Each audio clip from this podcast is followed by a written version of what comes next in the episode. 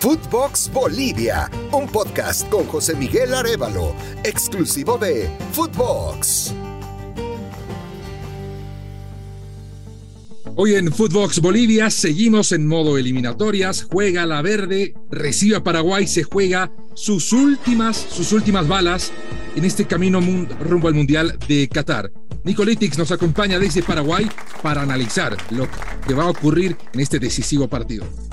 Un partido decisivo en el que tengo la ligera impresión de que al final, al final alguien se va. Nicolitics, Gusto en saludar. José Miguel, ¿cómo andás? Un abrazo muy grande para vos. Sí, ¿qué, fecha se nos viene? Hay que encontrar tanto a Bolivia como a Paraguay, por supuesto, de esa mitad de tabla para abajo. Y después está lo que mencionabas vos, lo, complicado, lo de alguien se va, está seguramente también relacionado con los entrenadores, con las selecciones, bueno, y este panorama que nos toca vivir hoy en día. A ver, en el caso de Bolivia sabemos que si no le gana a Paraguay, las eh, mínimas chances que tiene de llegar al Mundial en este momento se esfuman. Para Paraguay, si no le gana a Bolivia es lo mismo. Sí, yo creo que sí, creo que es lo mismo. Más allá que Paraguay tiene un par de puntos más que Bolivia, porque me parece que se van a escapar los, los de arriba. Es decir, hoy hay tres puntos de diferencia, por ejemplo, con Colombia, y en caso que Paraguay pierda, en caso que Colombia gane, se estira a seis hablando solamente del repechaje, eh, ni que decir los, que, los puestos directos, y seis puntos con seis partidos en juego mm, de que tendremos de aquí en adelante, eh, desde noviembre en adelante, y me parece que la distancia ya, ya se va complicando, pero además no, no solamente iría por la parte de la tabla, sino por el nivel futbolístico. O sea, decir, digamos, Paraguay no solamente es una cuestión de tabla, porque si es una cuestión de tabla, uno dice, bueno, hay todavía tantos puntos en juego, gana los seis partidos y listo, ¿no? Parecería fácil. El tema es que el tema está el nivel de juego que uno ve que, de esta manera no va a ser fácil sumar puntos. Pero te hago la consulta, ¿cómo puede estar la continuidad de un técnico eh, supeditada a un resultado en visitante, en calidad de visitante? Porque, bueno, te, reconozco, perder puntos de local sí pueden costarle el, cargo a cualquier técnico, pero el no sacar puntos fuera de, casa es tan eh, determinante para Paraguay. Sí, pero me parece que se viene arrastrando con, lo anterior, digamos, no solamente por un partido de visitante, sino por el resto de las eliminatorias también. Eh, eh, me, parece que pasa un poco por ahí, porque tampoco de local estamos en la misma, digamos, de local tampoco. Paraguay ha ganado dos partidos en las eliminatorias sudamericanas, ambos frente a Venezuela. Dos partidos de, lo que va de estas eliminatorias y después ha rescatado un par de puntos de local y también de visitante. Eh, pero me parece que eh, esa especulación del entrenador y demás, vuelvo al otro, está más supeditada al nivel de juego, eh, eh, al carácter del equipo, a, la estrategia. Pareciera ser que Paraguay siempre busca defenderse y de esa manera es, difícil ganar los partidos porque bueno porque va siempre a buscar defenderse. Entonces parece ser está bien que debe haber una estrategia que a veces no, funciona no da resultados pero es como dicen aquí se escucha mucho es si salís el partido a defenderte lo más probable es que lo termines perdiendo y no ganando. Bueno, queda claro entonces que sería más pagar los platos rotos de otras fechas eh, muy similar a lo que pasa con Bolivia, ¿no? Que eh, le acaba de ganar a Perú a los empujones, sin, sin una propuesta, sin un juego claro, sin jugar bien, y que aquí la gente ya, eh, en, su mayoría, se hartó de, César Farías, no solo por cuestiones que tienen que ver con los resultados. Sabemos que Farías es un técnico muy particular y bueno, nadie es moneda de oro. Tiene eh, tiene sus seguidores, tiene sus detractores, pero hay una cuestión contractual que está muy bien eh, planteada desde el lado del cuerpo técnico que lo ha, puesto en figurillas a la dirigencia del fútbol boliviano que está empezando a sentir la presión de sostener a un técnico que, bueno, como te digo, tiene mucha, mucha afición en contra, pero lo que puede ocurrir en el partido de mañana seguro va a cambiar la percepción o va a ajustar la percepción de mucha gente. Ahora, tú me dices que eh, se le critica mucho a Berizzo el tener un planteamiento defensivo. ¿Cómo hacer mañana o cómo se ha pensado la propuesta del partido de mañana para llevarse los tres puntos a Sí, más, más allá de esa crítica, mira, quiero decirte que yo de todos modos soy un eh, soy una persona que hasta, hasta, hasta defiende los procesos. Siempre soy de aquellos que eh, quiere que, el entrenador empiece y termine, no de cortarlos en el medio, porque bueno, por supuesto que también dentro del ciclo ha habido muchas cosas positivas. El problema está que no se, después esto no coincide con los resultados, y ahí está la dificultad y, la gente y, demás, este, el hecho cuando no se consiguen resultados.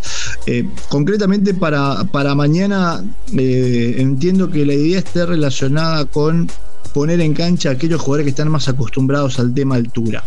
Es decir, para mí no nos va a sorprender que mañana juegue Luis Amarilla, que juega en la Liga Deportiva Universitaria de Quito, que juega en Ecuador, que juega en altura, que juegue Brian Zamudio, que juega en México, en, Toluca, también con altura, que juegue Carlos González, está acostumbrado al fútbol mexicano, Richard Sánchez, allí en México y con cierta altura también, eh, que está poco acostumbrado, así que me parece que la logística de la estrategia de esa idea está relacionada con estos jugadores que no han, salvo Carlos González, no han tenido demasiados minutos en los últimos partidos y en los últimos combos y que me parece que la carta está va, un poco por ahí. Aquellos jugadores que militan en Ecuador, el caso de Luis Amarilla, o aquellos que juegan en México, son los que van a tener minutos mañana. ¿Cómo se está llevando adelante el proceso de recambio? ¿Hay un proceso de recambio? ¿Por dónde está pasando la, eh, lo que espera Paraguay en el futuro inmediato, que es de la eliminatoria? y si esto está dejando cabida a lo que va a venir más adelante. Sí, ese, ese proceso de recambio en realidad eh, aquella época más gloriosa, por así decirlo, terminó en el Mundial de Sudáfrica 2010, o en realidad en la Copa América del 2011, que era el equipo del Tata Martino, que era el equipo que tenía a Roque Santa Cruz, a Nelson Aedo, y a, bueno, y a toda una generación, en realidad, que ha llegado a cuartos de, final de, en el Mundial de Sudáfrica ahí es donde, a donde hay un quiebre, ahí es donde, donde pasamos por ese recambio generacional que no fue tan rápido. Y vos fíjate cómo han pasado ya casi una década de eso, y Paraguay ha seguido sin llegar a una Copa del Mundo. Me parece que ese recambio sí apareció, es decir, hoy hay jugadores eh, eh, jóvenes, la mayoría de los que están convocados no han jugado nunca un mundial, salvo Tacuara Cardoso, que fue convocado casi de urgencia no hace mucho, eh, que es de la vieja guardia que se mantiene activo y vigente, pero después eh, son todos jugadores que, no han jugado mundiales y que, y bueno, que forman parte también de ese recambio. Lo que sucede es que, bueno, las eliminatorias son muy difíciles, llegar a una Copa del Mundo es muy difícil, eh, lo acortado que, está todo, eh, digo, en, la tabla a veces es, muy difícil las eliminatorias sudamericanas. Uno está tan cerca y tan lejos a la vez, porque está un par de puntos de llegar a una zona de clasificación, pero sumar esos puntos este, no es fácil. Y, bueno, y Paraguay viene sufriendo eso, pero me parece que el recambio lo ha ido, lo ha ido haciendo. Es decir, hay buenos jugadores.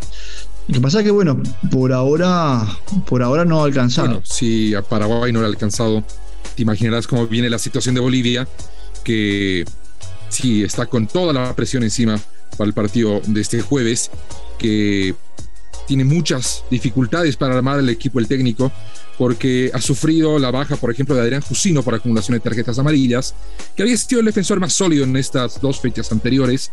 Luis Jaquín ha sufrido la ruptura del ligamento anterior cruzado de la rodilla derecha por segunda vez, y es de los pocos jugadores bolivianos que están fuera del país. Él incluso ha tenido que regresar hasta México, el escuadrón del Puebla, para ver qué acciones eh, se van a conducir.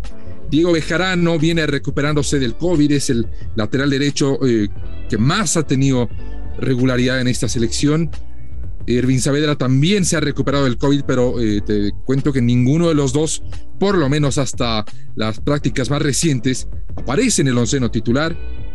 Va a apelar, todo parece indicar, César Farías un, un esquema que no es habitual en los últimos tiempos en el fútbol boliviano, que es jugar con tres hombres en el fondo, que serían Quinteros, el defensor boliviano con mayor proyección en este momento, formado en el Valencia de España, Marque Numba, el camerunés naturalizado boliviano, José Sagredo, que no es defensor central, él es lateral por izquierda, pero va a estar cumpliendo la función de stopper, con dos laterales, como Ramallo, que en realidad no es lateral, que él es atacante, así que tiene eh, mucha susceptibilidad de dejar espacios en la espalda.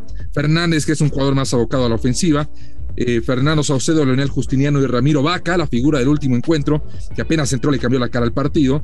Carmelo Algarañaz junto a Marcelo Martins en algo inusual para Farías, que es presentar dos atacantes. Eh, ha sido muy importante para Bolivia precautelar la presencia de Marcelo Martins para este partido. Sabemos que el juego paraguayo siempre ha privilegiado el aspecto físico y la estatura, tanto de defensores como delanteros, y para Bolivia es importante tener un delantero como Marcelo Martins que por lo menos, por lo menos logre fijar a los atacantes o a los eh, defensores centrales de Paraguay. ¿Cómo, ¿Cómo ven el, juego de quien por ahora es el goleador de las eliminatorias? Sí, eh, bueno, aquí a Marcelo Martín Moreno este, lo miramos por supuesto y está anotado. Hay una, eh, seguramente hay un, hay un cartel que dice cuidado con, ¿no? Y, y está Marcelo Martín Moreno. Y, de hecho, lo que nos ha pasado, incluso también en, otros juegos, es que uno dice, bueno, cuidado con Marcelo Martín y es Marcelo Martín el que te hace el gol, porque no sé cómo hace, pues uno va a, cuidar ese detalle y, bueno, y, Martín se las, se las rebusca como para, como para convertir. Así que será, por supuesto, el ítem a tener en cuenta. Eh, en el último partido de Paraguay frente a Chile, el ítem era cuidar a, las subidas de Mauricio Isla por la zona derecha. Y los dos goles llegaron por la zona derecha. Entonces, eh, digo, eh, a, veces, a veces no funciona lo, planificado y ahora creo que por supuesto estará relacionado con marcar a, Marcelo Martín Moreno. Simplemente como para actualizar, así como hacías vos con el equipo, en Paraguay Alderete eh, llegó a su este, ha sido expulsado en realidad en el último partido y por lo tanto ya se volvió para España, para, para Valencia. En contrapartida, Alonso eh, puede retornar porque cumplió su fecha de suspensión. Vitasanti también cumplió su fecha de suspensión por acumulación y puede retornar, así que me parece que vuelven los dos. Eh, Anthony Silva va a seguir siendo el arquero. Por el lado derecho entiendo que Escobar va a arrancar el partido, también jugando en el fútbol mexicano y esto que te hablaba de la altura. Gustavo Gómez con Alonso, Arzamendia seguramente por el lado izquierdo y a partir de la mitad de la cancha hay un par de duras, pero vuelve Villasanti, me parece que lo ponen a Brian Zamudio que juega en México, que lo ponen a Richard Sánchez que juega en México, seguirá Almirón seguramente que es el hombre insignia como para generar ataque. Y arriba me parece que también dos jugadores que están acostumbrados un poco más a la altura, como son Carlos González y Luis Amarilla. Me parece que por ahí viene el equipo en Paraguay. Te hice la consulta eh, sobre cómo ganarle a Bolivia, desde tu perspectiva. ¿Cómo se le puede ganar a Bolivia? Bueno, me parece que eh, me parece que Paraguay lo que tiene que hacer es generar juego ofensivo, que es lo que no ha hecho, o que no ha salido en el partido frente a Chile, no ha tenido peso ofensivo. Sí ha tenido en el partido ante Argentina un par de, un par de situaciones y me parece que cómo ganarla a Bolivia sería aprovechar las que se tienen, aprovechar las situaciones que Paraguay pueda generar. Paraguay no es un equipo que genere muchas situaciones por partido, es decir, puede tener dos o tres claras y me parece que las tiene que aprovechar. Después intentar mantener siempre la, la defensa sólida y lo otro eh, que a nosotros nos asusta, ustedes capaz que es casi moneda corriente, es lo que está relacionado con la altura, cómo puede ser el segundo tiempo, eh, cómo ganar la Bolivia. Voy de vuelta a la, pregunta y te diría, bueno, aprovechar las que se tienen en el primer tiempo, eh, concretarlas, ser sólido y en el segundo tiempo, donde, donde haya menos aire, bueno, defenderse, cuidar el resultado, tener, tener la pelota lo máximo que se pueda. Me parece que más o menos podría pasar por ahí. Yo te digo, desde nuestra perspectiva, eh, básicamente pasa por mantener la tranquilidad. Bolivia es un equipo muy frágil, especialmente en la parte mental. El menor error puede desestabilizar al equipo entero y prueba de ello fue los tres goles que concedió en cinco minutos en Guayaquil. Por un error se desmoronó el equipo, pasó lo mismo contra Argentina en Buenos Aires, obviamente los contextos son distintos, si Bolivia eh, aspira a, sumar estos tres importantes puntos, deberá mantener la calma, deberá mantener el orden y bueno, jugar al desgaste. Esto es lo que apuesta constantemente Farías. Ya para ir cerrando, Nico, ha sido una charla muy eh, enriquecedora para entender lo que va a ocurrir en el partido. Te hago la pregunta final. ¿Es un partido de vida o muerte? No, no. Eh, bueno, no sé, la verdad que para los hinchas del fútbol y los amantes de este deporte puede ser. Si, tomamos la pregunta eh, de, forma literal, por supuesto que no.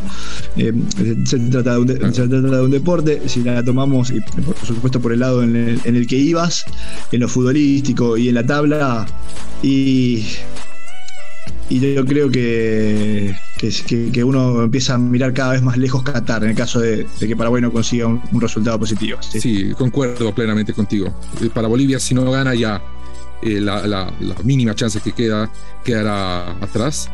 Ahora, fíjate, José, que, que lo reñido que han sido las eliminatorias, que charlando con vos, si, si, Bolivia no gana este partido y se queda afuera, charlo con gente de Chile y si Chile no gana el siguiente partido se queda afuera y uno charla con gente de Paraguay y si el siguiente partido no gana se queda afuera, estamos todos en la misma, ¿no? Es que la eliminatoria sudamericana es la ley de la selva, es una supervivencia constante y bueno, que no decirlo a nadie. No por nada es la más difícil del mundo pero yo creo que lo que sí está seguro es que si no hay vencedores, si hay un empate, eh, no, no benefician a nadie. Bueno, Nico, eh, nos estaremos reencontrando en el post partido y a ver, a ver quién se queda, quién se va y quién se acerca al Mundial. De lo seguimos charlando y, analizamos lo que pase post partido.